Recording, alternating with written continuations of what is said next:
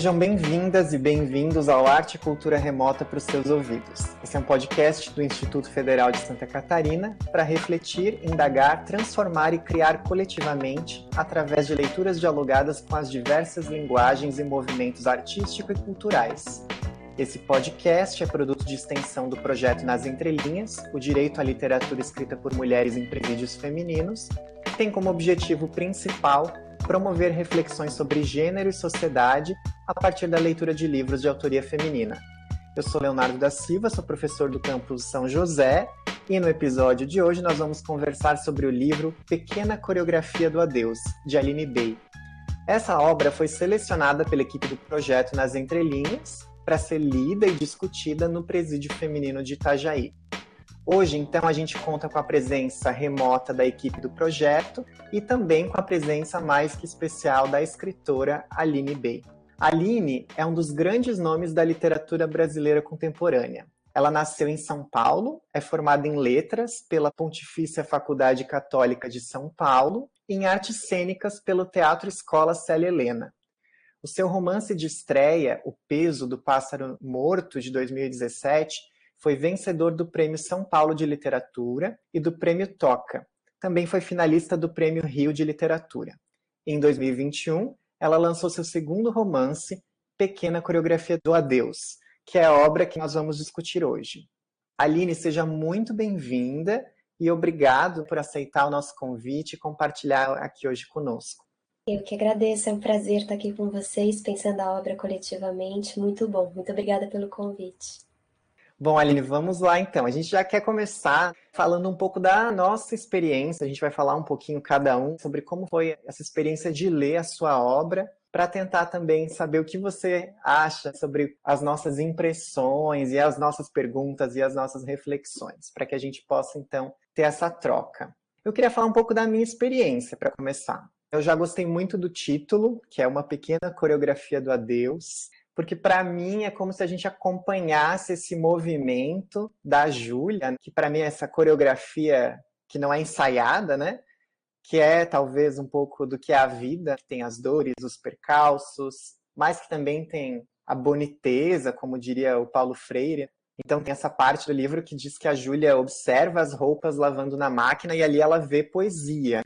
Então ela diz que ela espera que um dia ela consiga se desprender de suas amarras, que ela possa dançar a sua própria coreografia, que eu imagino que seja de uma forma livre, leve.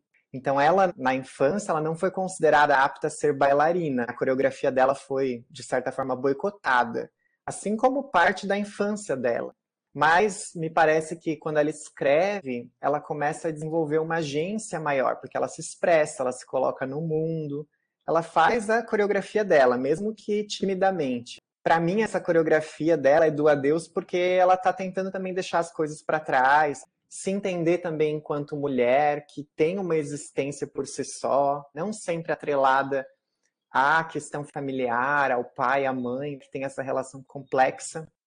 E eu também achei que a escrita do texto, as estratégias utilizadas, isso tudo me lembrou uma coreografia também. Não sei se porque deu um ritmo para a leitura. Para mim era como se tivesse uma melodia enquanto eu lia. Então eu prestei muita atenção nos espaços que eram utilizados, nas pausas, inclusive as letras maiúsculas que apareciam em algumas palavras. Para mim isso trouxe um ritmo, uma sonoridade. Então queria começar pedindo para que você comentasse um pouco sobre o título da obra e também sobre como foi o processo de escrever utilizando versos. Se essa foi uma escolha consciente, se foi algo que fluiu e surgiu de uma maneira mais espontânea, como é que isso aconteceu? Que lindo, Léo. Obrigada pela sua leitura. Achei maravilhoso todas as nuances que você trouxe. Agradeço demais sua sensibilidade. E eu acho que eu vou responder primeiro a segunda pergunta, porque aí eu vou chegando na, no título também de alguma forma, né? Esse jeito de escrever é um jeito que não se inaugura na pequena. É claro que se inaugura em algum nível, porque cada livro que a gente escreve, ele vai fabricando, criando, tecendo as suas próprias regras, pelo menos isso dentro do meu processo de escrita. Mas essa angústia com a página, que talvez seja o motor dessa ocupação da palavra no papel, ela nasce muito antes, dez anos antes. E eu comecei com textos mais curtos, escrevendo num primeiro momento o que eu imaginava ser poesia. Depois eu fui descobrindo que esses textos não eram poesia, e quando a gente pensa na poesia, a gente já pensa no verso, na quebra, na ocupação de espaço de uma forma até mais livre do que a prosa, porque a prosa muitas vezes não se preocupa tanto com o jeito que as frases vão percorrendo o papel ela tem uma outra preocupação que é entregar uma história e ela se pontua a partir dessa ocupação total ou plena ou com parágrafos dentro da folha. E aí o que eu fui percebendo na minha narrativa é que ela não era uma poesia, mas ela também não era uma prosa total, ela era uma contação de história, mas uma contação muito fragmentada, muito atravessada pelo silêncio, pela perda da própria voz dentro da página. Porque eu acho que eu falo sobre perdas, isso fica um pouco mais claro no meu primeiro livro, né, O Peso do Pássaro Morto, mas A Pequena também é um livro que carrega perdas, mas eu acho que talvez o centro dele seja o abandono mas também está em tudo. Mas eu acho que a perda, a falta, ela para mim também é uma identidade, um estilo de comunicação é muito fragmentado, há muita ruptura dentro da minha palavra, há muito silêncio. Eu falo muito a partir das minhas sombras também.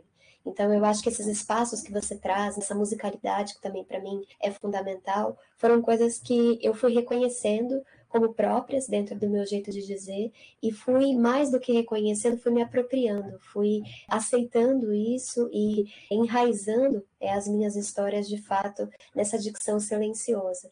Então, ela é atravessada também por uma vivência que eu tive antes de começar a escrever, que é o teatro. Ter feito teatro é fundamental para pensar meu processo criativo hoje, porque eu fiz numa idade muito tenra, eu era tinha 14 anos quando comecei a estudar, então uma idade de formação. Eu que sempre quis ser artista, de repente me formei numa das artes mais absolutas, né, no sentido da entrega, porque o teatro é de uma entrega muito total do corpo, enfim. O ator é um sujeito disponível para contação de história ou precisa buscar essa disponibilidade a todo custo para ser atravessado pelo que ele conta também poder ser um canal de comunicação e arte para o público. Então, tudo isso influenciou muito o meu jeito de olhar para a palavra. A minha palavra ela tem corpo, ela deseja ser oral, ela quer caber na boca. Muitos leitores e leitoras me contam que têm um desejo de ler alto a história e é um processo que também dentro da minha escrita eu utilizo muito. Eu gravo, conforme eu vou escrevendo, quando a cena está um pouco mais adiantada, eu gravo para entender essa musicalidade que você, com tanta sensibilidade, conseguiu captar como um recurso também de comunicação. Então, tudo isso foi atravessando o meu processo até que eu escrevi meu primeiro livro, O Peso do Pássaro Morto, que é uma história mais longa, mas que já instala essa fragmentação. E eu acho que a pequena é um segundo pacto né, com esse silêncio, é essa página quente, com a poesia concreta, enfim, e com essas fronteiras todas que vão se estabelecendo dentro da minha narrativa. Sinto que aprofundo um pouco mais o meu processo com a pequena e outras coisas surgem, outros recursos, como por exemplo essa palavra diminuta, numa região menor de tamanho, que também quer dizer muito sobre as dores que essa personagem, a Julia Terra, carrega, como ela se sente pequena diante do mundo por conta das violências que ela foi acumulando no corpo dela, né, em relação aos pais, que é um um centro nervoso do livro, a família pai e mãe, e ela no meio disso, precisando também, como você disse na sua leitura, se locomover, se movimentar para o lado de fora dessa casa, que é essa origem nossa, pai e mãe, e em algum momento a gente precisa se despedir desse peso e sair em busca de quem a gente é para além dessa origem. Então, acho que o livro tem esse movimento de dança. E o título, né, respondendo a sua segunda questão, ele chegou tarde se comparado ao pássaro, porque no pássaro meu processo, a primeira coisa que me veio por escrito foi o título. Então eu comecei a escrever já com essa imagem do pássaro morto e o peso. Então essas palavras guiaram muito a minha condução na narrativa. Na pequena, as primeiras versões dela não tinham título. E isso foi também, de alguma forma, dificultando muito o meu entendimento do nervo do texto. Eu ficava me perguntando o que, que eu estou contando, qual é a história que eu estou contando. Porque, para mim, o título ele carrega, sabe, o, o nervo de tudo. É muito importante o título no caso do meu processo. E eu fui descobrir o título porque uma leitora minha, que também chama Aline, eu tinha um blog, né? Eu, fiz letras depois que eu saí do teatro, comecei um blog e eu não compartilhava esse blog com todo mundo, era um blog que só quem me lia há muito tempo conhecia, e eu publicava alguns textos mais curtos nesse blog. E ela leu um texto que eu escrevi antes de começar o processo da pequena, que eu mesma já não me lembrava, porque eu escrevo bastante, então não lembro de tudo que eu escrevo, nem tudo fica, né, tanto na nossa superfície. E ela compartilhou no Instagram dela, me marcou nos stories. Eu gosto de falar que foi nos stories, porque a gente sabe que o stories ele tem 24 horas, depois ele evapora, ele é super efêmero, mais do que costuma ser a internet no, no geral. Então eu poderia não ter visto. Eu acho que o acaso tem um peso interessante no processo criativo. Eu poderia não ter visto esse texto e a pequena não chamaria pequena e talvez ela nem fosse o livro que ela é. Porque essa cena que você comentou, por exemplo, só existiu depois que eu descobri o título. E aí esse texto que eu escrevi, quando eu li, ela compartilhou, era pequena de uma forma condensada. Eu fiquei assombrada que eu já tinha escrito o livro, só que de uma forma pequena, né? E aí, no final do conto, do poema, esse jogo híbrido que eu tenho, do meu texto, tinha essa imagem da pequena coreografia do adeus, que nesse texto se conectava com as folhas de outono, numa dança que é o começo do livro, aquela dança áspera que o vento vai levando as folhas já secas pelo asfalto. Essa era a dança, essa era a pequena coreografia do adeus nesse pequeno texto. E isso me deu o mote do livro todo. Eu falei, meu Deus, achei meu título. Na hora eu já percebi. E aí mandei uma mensagem para ela agradecer, já falei que eu tinha encontrado o título a partir dela. Ela não entendeu muito bem, mas ficou feliz de ter ajudado. E depois tudo se concretizou e tem um agradecimento a ela no final do livro, porque de alguma forma ela me mostrou o título, né? E foi bem bonito. Ai, que legal saber dessas minúcias do processo. E quando você falou que você grava, quando você escreve e ouve depois, por conta da questão da sonoridade, fiquei pensando que a gente quer um audiolivro com a sua voz, Aline. Mas tem, Léo, tem. tem. A pequena tem audiobook. Ah, é ótimo. É, ótimo. Eu gravei, quando a gente publicou, aí a companhia já me convidou para ler, falou que eu poderia chamar alguém também, mas como eu fui atriz e adoro me ler, eu falei, ai, vai ser um sonho fazer o audiobook. Então foi uma experiência linda de dois atos, assim, numa manhã eu gravei Júlia e numa segunda manhã eu gravei o Terra e Escritora e foi lindo, assim, eu amei. Quem quiser tá disponível no site da Companhia das Letras. Ótimo, já fica de indicação então para os nossos ouvintes. Perfeito. Eu vou continuar então, passando a palavra para a Luiene, que também vai trazer as suas perguntas. Oi, Aline, tudo bem? Olá para todos e todas que estão nos ouvindo. Eu quero te agradecer imensamente, Aline, pela oportunidade de estar aqui conversando contigo. E também imensamente quero te agradecer pela pequena coreografia do Adeus. Queria começar compartilhando a minha leitura contigo e com todos os nossos ouvintes. Eu tive uma primeira experiência que eu chamei de quase leitura da pequena coreografia do Adeus em outubro do ano passado, quando, para o projeto, eu comecei a ler o livro, e aí eu li 30 páginas e eu fiquei muito tocada, muito mexida, me vi na Júlia, me vi na mãe da Júlia, consegui ter empatia com a mãe da Júlia, e eu parei de ler o livro. Eu não dei conta de seguir o livro, isso foi tema na minha terapia, e eu carreguei isso por tempos, o livro ficou na minha estante bem em cima, como se fosse seu próximo a ser lido, mas aí eu ia e pegava outro e ele ficava para o próximo, e sempre o próximo. Aí agora, nas vésperas do nosso encontro, eu criei coragem, reencontrei a Júlia, reencontrei a mãe da Júlia, a diretora, eu me vi na diretora enquanto professora, eu me vi na viúva argentina, eu me vi na chefe da Júlia, todas as mulheres do livro, elas tinham essa capacidade de despertar em mim uma empatia, de fazer eu reconhecer partes de mim que estavam nesse livro. E eu me encontrei comigo também. Esse processo de leitura para mim foi assim um me jogar consciente. Lá em outubro eu comecei a ler desavisada, embora eu já tivesse lido O Peso do Pássaro Morto, mas aí agora eu precisava estar consciente para me jogar nessa leitura. Enquanto eu lia, eu lembrava muito de uma música de uma banda que eu amo muito, que se chama Francisco Elombre, e é uma música nova, assim, que eles lançaram já em período de pandemia, que diz assim: Te conduzi até a borda, se não arredou o pé. Disse: Voa, passarinho, não mova um membro sequer. Quando eu empurrei para o abismo, voasse alto no céu. Então vai, pare de voar, e é só voar que as asas abrem. Só quando tu saltar, vai ver se as penas são de verdade. Da queda livre vem a liberdade. E é assim que eu me senti nesse livro. Conscientemente eu me joguei na queda, confiante que eu ia encontrar a liberdade, E eu estou muito feliz de ter conseguido fazer essa leitura, de estar aqui trocando contigo agora, nesse momento. E eu queria saber como que são os feedbacks dos teus leitores, se eles te retornam. Se eu não tivesse tido a oportunidade de conversar contigo aqui, eu com certeza teria te escrito, porque foi um dos livros mais marcantes que eu li nos últimos tempos. Enfim, gostaria de saber de você, Aline. Obrigada mais uma vez.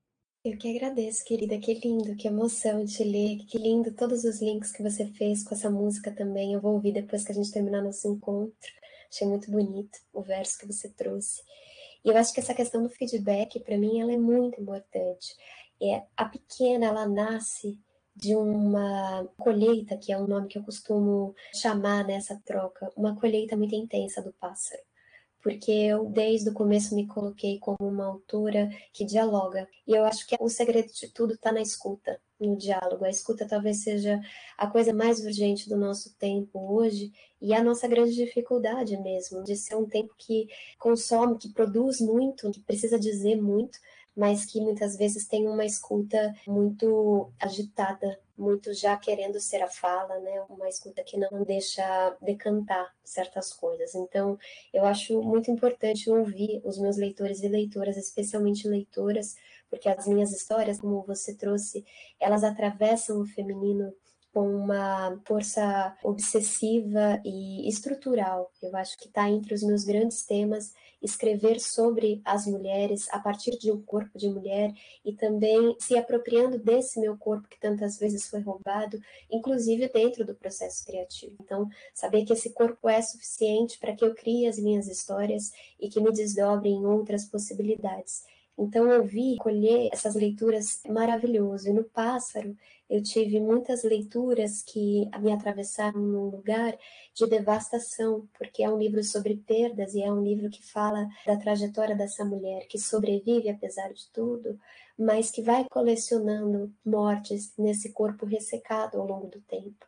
Então, o pássaro ele acessa lutos, perdas, traumas bastante profundos em muitas leituras minhas. E receber isso foi algo que me fez querer escrever uma segunda história que também olhasse para a perda, que também olhasse para o abandono, porque a pequena olha para isso, mas que pudesse trazer uma personagem que de alguma forma tivesse uma juventude, e não uma juventude só de idade, porque a Júlia é jovem, Júlia é jovem, tem tudo a ver, mas uma juventude no sentido de disposição corporal, sabe? Não que ela não envelhecesse, e ela tem esse aviso no livro. Ela fala: Eu fui a criança mais antiga, eu estou me tornando a jovem mais antiga também, e isso não pode acontecer. Eu tenho que manter a chama acesa, o frescor.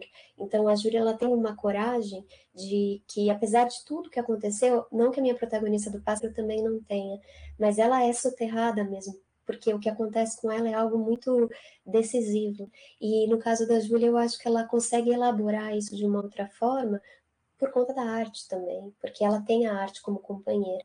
O que a minha protagonista do Pássaro só vislumbrava lá atrás, escrevendo cartas, tentando se comunicar a partir de cartas, a Júlia começa um diário, mas a escrita vai ganhando força durante o livro. Claro que o livro termina no começo ainda de tudo, porque é um livro sobre começos. Mas a gente sente, por isso que eu quis colocar o terceiro capítulo com essa palavra guiando, que é a palavra escritora, que a Júlia é uma escritora e que isso vai ajudar ela a sobreviver no sentido emocional. Então, além dessa troca com a arte, ainda tem essa questão com os afetos, porque a Júlia ela encontra pessoas boas no caminho dela. Ela tem, como você mesmo disse, ela tem a viúva argentina, a dona Cindy, que também é uma mulher que traz um acolhimento para ela, faz ela ganhar dinheiro, que é um, de alguma forma um motor dentro da nossa sociedade, inclusive de libertação. Ela consegue sair da casa dela porque ela está trabalhando porque ela está recebendo porque ela consegue então se locomover para o lado de fora dessa casa materna, que é uma casa extremamente inóspita para ela ser. Então ela precisava de um outro espaço. E aí era isso, esse desejo de escrever uma história que pudesse trazer uma esperança, sem que fosse uma história que não olhasse para a dor, porque eu acho que olhar para a dor também é uma das coisas que eu faço a partir da palavra. Mas que eu pudesse trazer uma energia renovada com esse livro. E parece que tem acontecido isso, pelo que as minhas leitoras e leitores me falam, que é um livro que, por mais marcante, assim, na dor também que possa ser, como você trouxe esse abandono da leitura por estar mexendo com você, de alguma forma, se a gente continua nele, eu acho que a gente encontra uma coragem na gente também para seguir o nosso caminho, apesar de tudo que nos aconteceu, não ser definido pelo que nos aconteceu, mas conseguir encontrar coisas boas também que possam nos fortalecer e que a gente possa seguir em frente, que eu acho que a vida é movimento e parar e mobilizar é dar a mão para a morte. Aline, a gente também recebeu uma pergunta de uma das nossas ouvintes. Quem nos escreveu foi a Sabrine Weber, que é professora de língua portuguesa e doutoranda em linguística na UFSC. Ela escreveu a seguinte mensagem: Aline, agradeço pela sua grande contribuição ao materializar esse livro, pelo cuidado com a arte da palavra, que é visível e nos atinge em cheio. O livro teve uma repercussão muito grande, gerando eco nos leitores, principalmente em período de isolamento, por tratar da relação íntima consigo, de se ouvir, se enxergar em nossas relações, para fazer e manter a casa, para manter um lar em si. Você acredita que os sentidos que o livro traz são alterados de acordo com o contexto em que ele é lido? Como, por exemplo, agora com o peso do pássaro morto sendo traduzido para o francês? Quais fenômenos contextuais e extralinguísticos influenciaram seu olhar na época da escrita? Linda pergunta. Muito obrigada, professora. Obrigada pela leitura, pelo carinho também. Eu acho que o livro ele sempre é atravessado pelo contexto que a gente lê e também o contexto do que a gente escreve. A pequena ela teve um processo de quatro anos, então eu comecei a escrever logo quando eu entreguei o pássaro, antes dele virar livro, né? Porque eu entreguei em 2016 e ele virou livro em 2017, então no período de edição tem essa espera mesmo, que é muito normal. E eu já comecei a pensar a pequena nesse período. Então foi um longo processo de mudança de governo e depois a pandemia. Então muita coisa de fato mudou nesses quatro anos. Foram quatro anos muito duros com muitas mudanças, muitas transformações inimagináveis, porque a gente não esperava uma pandemia dessa forma, né? Algo que tem se estendido até os dias de hoje. Então, por mais que a gente saiba que a vacina chegou, que a gente está tomando a vacina, muita gente já está com a terceira dose, eu inclusive, a gente ainda está tomando todos os cuidados, tem muita gente ainda sem vacina. Enfim, a gente ainda está vivendo uma pandemia. Então, tudo isso influencia muito o jeito que a gente se relaciona com as histórias. Eu acho que a gente acaba aproximando também muitas experiências da literatura das nossas experiências de isolamento, de solidão e de busca de ser, como você mesmo mencionou na sua pergunta, no seu texto. Eu sinto que o livro, quando ele tem uma vida longa, quando ele pode passar pelos anos e envelhecer bem, é quando ele se mantém aberto com esse movimento que a gente diz, para que a gente possa sempre aproximar o nosso contexto político, histórico dos livros. Eu não sei se os meus livros têm essa força, e é claro que é um desejo como escritora que eles se mantenham abertos ao longo dos anos e que eles possam envelhecer bem e sempre se adaptar aos períodos das nossas vidas, porque eu acho que a arte é isso, ela é atemporal ela não envelhece. Então, quando a gente lê um livro que é um clássico, a gente sempre consegue extrair dali novas camadas, novos pontos de vistas, novas experiências que possam agregar também a nossa sensibilidade do tempo de agora. Então, eu acho que é isso que eu posso dizer. Eu não sei como é que o pássaro está sendo recebido na França. Tem essa barreira da língua. De fato, a gente não sabe nem direito no nosso país como é que as coisas vão chegando né, nos outros e como é que a gente vai recebendo. Eu sei quando me escrevem que o livro chegou dessa maneira, mas a gente nunca sabe de fato como é que a gente pode mapear afetivamente um livro na história da vida dos leitores. Então, eu só espero que ele possa encontrar o seu público lá na França e aqui também no Brasil, meus livros possam encontrar seu público e que possam, de alguma forma, acolher as pessoas que se aproximarem das minhas palavras. Obrigado, Aline. Fica também a dica para os outros leitores, né, ouvintes que queiram também dialogar com as obras que a gente está discutindo. É muito legal quando a gente recebe as perguntas dos nossos ouvintes, assim como a Aline tem falado sobre a importância de ouvir os seus leitores. Bom, eu vou passar a palavra para a Melina, que também vai fazer as suas considerações e reflexões a partir da sua leitura. Oi, pessoal. Quero dar um oi para todas as pessoas aí que nos escutam que acompanham, que leem os livros que a gente seleciona para o projeto. Também dá um oi muito especial para você, Aline. Muito obrigada por ter aceitado o nosso convite. Então, nossa, ler esse livro ressoou também para mim em várias partes, mas eu quero trazer para o foco uma personagem para mim que é muito complexa, assim, que me capturou, que é a mãe da Júlia. Você até comentou um pouco sobre ela, sobre esses atravessamentos, quando você falou da Júlia. Mas em vários momentos da obra, as descrições e a narrativa mostram essa família. Tem um trecho lá, né, pai, a mãe, a filha, nas palavras da Júlia, como três solitários irreversíveis, gravemente feridos da guerra que travamos contra nós. E na minha leitura, essas três pessoas têm feridas emocionais assim muito graves, só que essa gravidade das feridas, na minha leitura, e essa irreversibilidade, elas diferem muito, para além das trajetórias individuais, dependendo da identidade de gênero, homem, mulher, né? Nesse, não é o caso dos personagens, mas cisgênero, transgênero, nas relações de poder estabelecidas socialmente, enquanto adultos e crianças. E para mim, assim, na leitura, as feridas que a mãe da Júlia carregam são muito diferentes das que o pai da Júlia carrega e também as consequências que isso vai se tornando ao longo do livro, porque ela é uma mulher e é, né, está enfrentando esses desafios aí da maternidade, com essa história de vida com a sua mãe, com a avó da Júlia, em que as circunstâncias a tornaram essa rainha desse país em guerra, que era o seu corpo não amado ou nunca amado do jeito que ela queria, como também as palavras da Júlia. E eu penso assim, como para o pai, a solidão não foi irreversível, porque ele seguiu a vida, relacionou-se com outras pessoas, com vários desafios. Não estou assim menosprezando isso, mas diferente, né? Ele abandonou o casamento, pôde escolher os projetos para além da paternidade sem culpa. E eu acho que não é uma questão individual, mas se a gente olha ao redor, é uma realidade comum para muitos homens. O que para as mulheres é muito mais desafiador. A gente olha para o lado e a gente vê muitas mães da Júlia por aí, né? Para mim, essa mãe ela já carrega um desafio de também ter sido filha e não ter conseguido oferecer para a Júlia afeto e amor porque ela não teve, né? ela não consegue dar o que não recebeu, assim. Enfim, uma personagem muito complexa que eu me empatizei também, assim, me gerou um misto de sentimentos. E ela tem essa outra ferida grave e quase irreversível, não quero determinar como irreversível, mas que para mim está conectada a esse machismo estrutural, ao patriarcado, que vão tecendo para as mulheres como ela impossibilidades quase determinadas mesmo de construir afetos saudáveis, solitude, projetos para além daquele território do casamento, da maternidade, da família, desse espaço da casa eu gostaria que você falasse um pouquinho sobre essa personagem, como é que você construiu essa personagem e sobre esses atravessamentos, assim.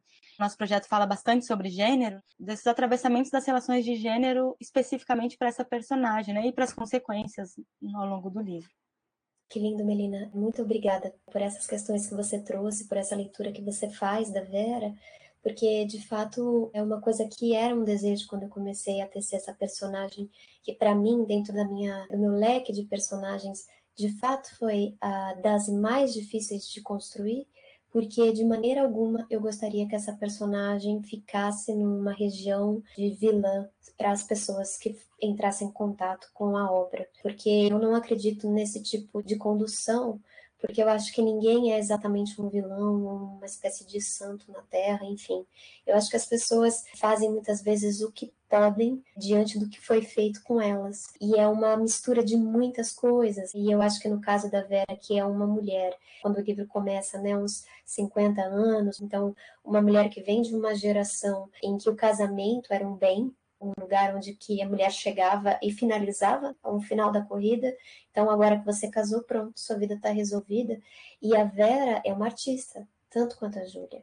E porque eu quis muito isso, sabe? Essas três mulheres artistas de três gerações diferentes. O que aconteceu com os sonhos delas? Eu acho que isso é uma das coisas que estão anotadas no meu caderno quando eu comecei a pensar o livro, porque tem essa avó que era dançarina, enfim, que tinha sonhos e ela não conseguiu realizar porque a maternidade de alguma forma aconteceu com ela, porque ela se dedicou a um amor, esse amor era um amor nômade que se dava o direito à liberdade, a atravessar mundos com a sua arte, e ela perdeu tudo numa cidade pequena, onde ela era uma estrela e de repente ela foi colocada de lado, enfim, a gravidez dela muito mal vista por ser uma mãe solo, num período provavelmente em que os preconceitos eram ainda mais acentuados do que hoje. Então, essa mãe, né, essa avó da Júlia, ela carrega tudo isso no corpo. Ela é a mãe possível, ela é uma mãe possível naquele momento para Vera. E não foi o suficiente. Com certeza a Vera foi tratada com muita violência também, e com muita ausência, e com muita dificuldade. E a Vera canta, a Vera cantava, compunha, e ela conta isso para a Júlia também nos sussurros noturnos das duas. Então, é uma mulher que em algum lugar deixou seu sonho lá atrás. Vai saber como é que foi esse casamento desde o começo, como é que ela encontrou o Sérgio, como é que ela se relacionou com ele, o que que ele fez ela deixar para trás para que eles pudessem ficar juntos, porque eu acho que ela se apaixonou por ele. E aí é, é como acontece em muitos amores quando a gente está falando de um corpo feminino, é quem tem que dizer adeus para quase tudo é a mulher. O homem continua sendo quem ele sempre foi, como você mesmo trouxe na sua fala, e essa mulher teve que deixar tudo para trás para continuar e pensando sempre que tem essa demanda social de que o casamento é uma região segura para a mulher, um lugar que ela precisa ocupar para ser respeitada, enfim.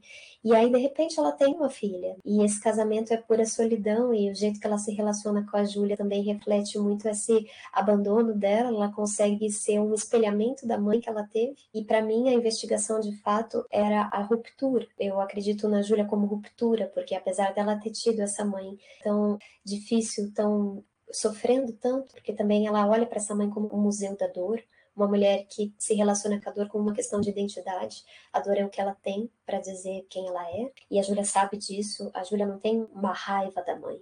Ela tem muitas dores que ela carrega, mas ela é muito maternal com a mãe. E eu sinto que isso fica bem colocado ali, bem reverberando na última cena, num lugar onde ela de novo não é vista por essa mãe, mais uma vez ela não é vista e ela consegue retribuir com afeto. E ela vai cuidar dessa mãe ao longo da vida, como ela sempre cuidou. Mas a diferença é que a Júlia se fortalece para também poder cuidar de si, porque é impossível a gente cuidar do outro quando a gente não cuida de si. E eu acho que talvez esse seja o movimento do livro. A Vera nunca cuidou de si. Ela sempre se tratou muito mal. Ela sempre colocou todos os sonhos e desejos dela dentro de um saco e jogou pela janela. Então, como é que ela ia cuidar da Júlia? Ela não tinha forças. A Júlia começa a se cuidar.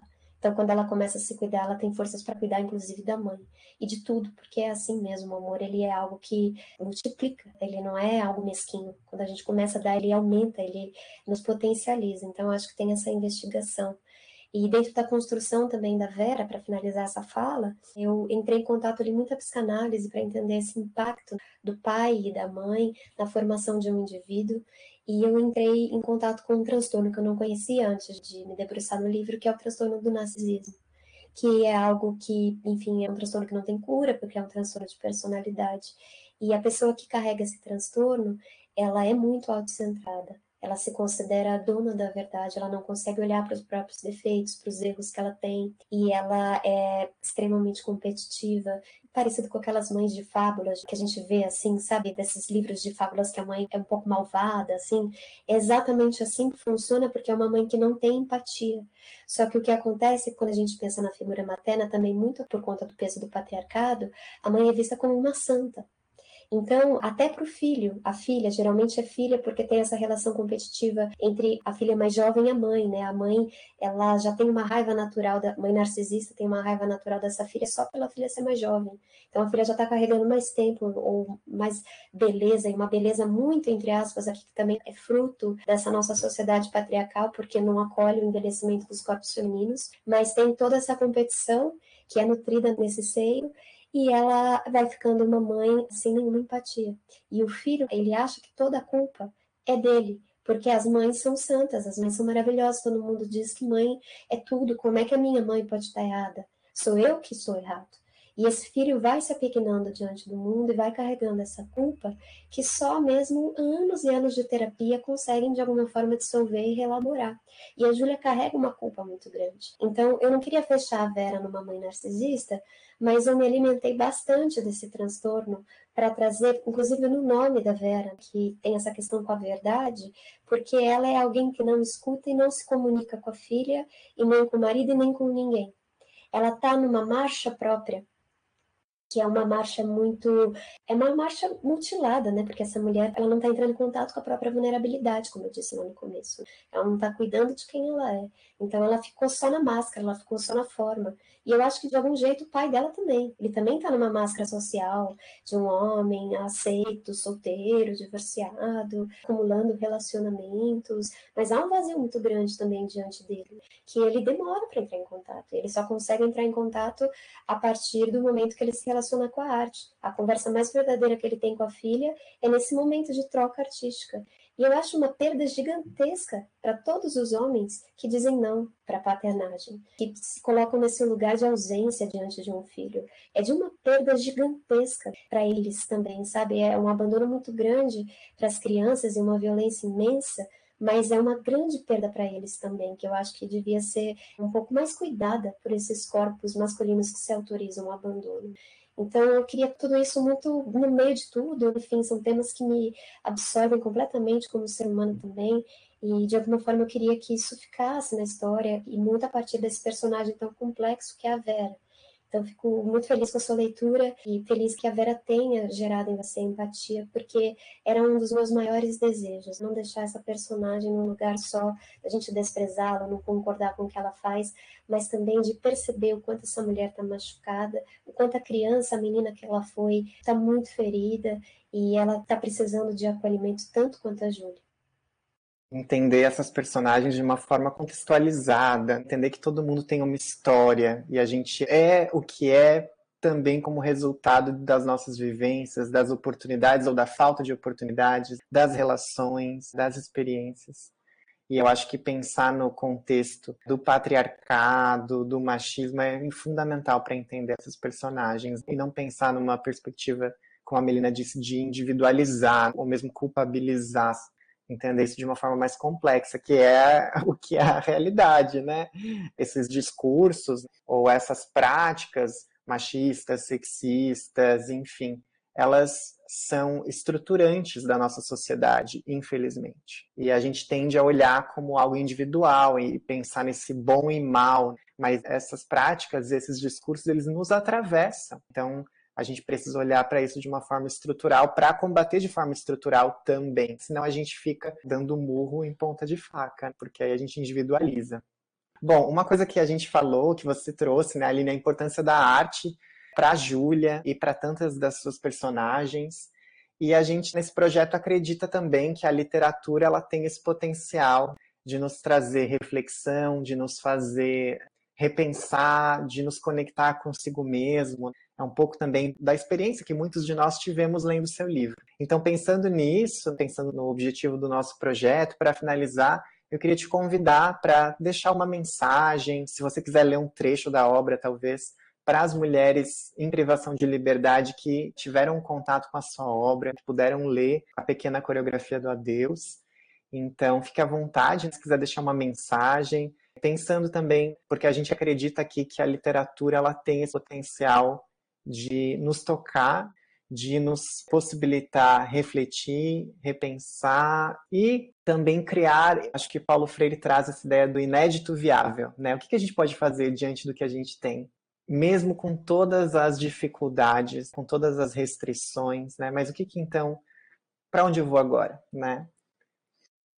Que coisa linda. Eu acho que a leitura, que é o núcleo do projeto, o coração desse projeto, trazer a literatura para as pessoas eu acho fundamental, porque a gente começa na literatura a entender que não tem solução fácil para os nossos dilemas existenciais, que são muitos e variados e dependem desse lugar que a gente ocupa no mundo, mas não existe solução fácil. Qualquer pessoa que quiser vender uma solução fácil, ela vai estar tá vendendo algo vazio para gente. Então, a leitura ela complexifica as coisas. E aí, às vezes, a gente chega em um determinado momento que a gente pensa, puxa, parece que está até pior do que estava. Eu tenho essa impressão, assim, quando eu estou lendo, quando eu estou estudando algum assunto, parece que eu estou cada vez entendendo menos, assim, porque a gente vai ficando menor diante da complexidade de tudo. Mas eu acho isso super positivo, porque de novo vou falar da vulnerabilidade. Eu acho muito importante a gente acessar esse lugar como sociedade. A gente escuta muito que a gente precisa ser forte, que a gente precisa arrasar e bem, enfim, ganhar dinheiro, ter sucesso, e a sociedade empurra a gente para esses lugares também.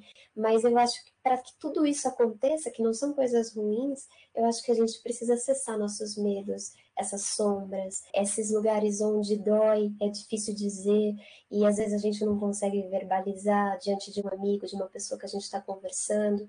Mas eu acho que a literatura faz esse favor, e não é só a literatura, a arte, como toda a música faz, a dança, o teatro, o cinema, mas ela consegue trazer linguagem para algo que muitas vezes a gente não conseguia, então era uma pedra no peito, e aí a gente lê um livro e aquilo se dissolve é muito melhor, porque há uma companhia nessa escuridão, nessa sombra. A gente se vê que a gente não está tão só. Eu acho que a leitura ela aproxima distâncias. Então, eu que estou aqui, você que está aí, o pessoal que está ouvindo a gente, a gente está muito mais perto do que a gente imagina. E eu acho que a leitura, a literatura, ela faz isso. A gente se aproxima. A gente é um pouco de todos, de todas. Então, é muito bom não se sentir tão só. Então, o que eu puder dizer é isso: leiam muito, entrem em contato com o livro. É muito bom estar aqui dialogando, conversando sobre a obra. Espero que tenha sido prazeroso para quem está ouvindo também, as futuras ouvintes também que possam encontrar nessa nossa troca de hoje algum ouro para levar né, para si, para suas reflexões. E a gente segue junto, trocando. Muito obrigada. A gente que te agradece, foi um prazer imenso te receber e poder ter uma troca tão rica. A gente acredita muito nesse potencial que é a discussão a partir da leitura, porque cada um traz a sua vivência, traz a sua perspectiva. E aí, quando a gente tem a oportunidade de sentar e trocar, né, amplia muito os horizontes. Né? Eu entrar em contato com a experiência da Luiene, da Melina, com a sua experiência ali, muito rica. Acho que você também falou isso, a importância do diálogo, de ouvir. Então, acho que é esse exercício que a gente tenta propor também por meio do podcast, e a tua presença foi fundamental para fomentar esse diálogo aqui hoje. Muito bom, muito obrigada, Léo. Prazer estar aqui com vocês. Agradeço demais o encontro. Então, gente, ficamos aqui por hoje, mas fiquem por dentro das publicações e produções do IFSC. Vocês podem acompanhar as redes sociais ou criar um alerta para receber as notificações de conteúdo novo. Para escutar os próximos episódios ou mesmo as temporadas anteriores desse podcast, Arte e Cultura Remota para os seus ouvidos, basta seguir o IFSC nas principais plataformas digitais. Essa foi mais uma iniciativa do projeto de extensão nas entrelinhas. A apresentação deste episódio foi minha, de Leonardo da Silva, e a produção é do Gustavo Guimarães de Araújo. Foi uma satisfação pensar em arte e cultura com vocês. Cuidem-se e até um próximo episódio.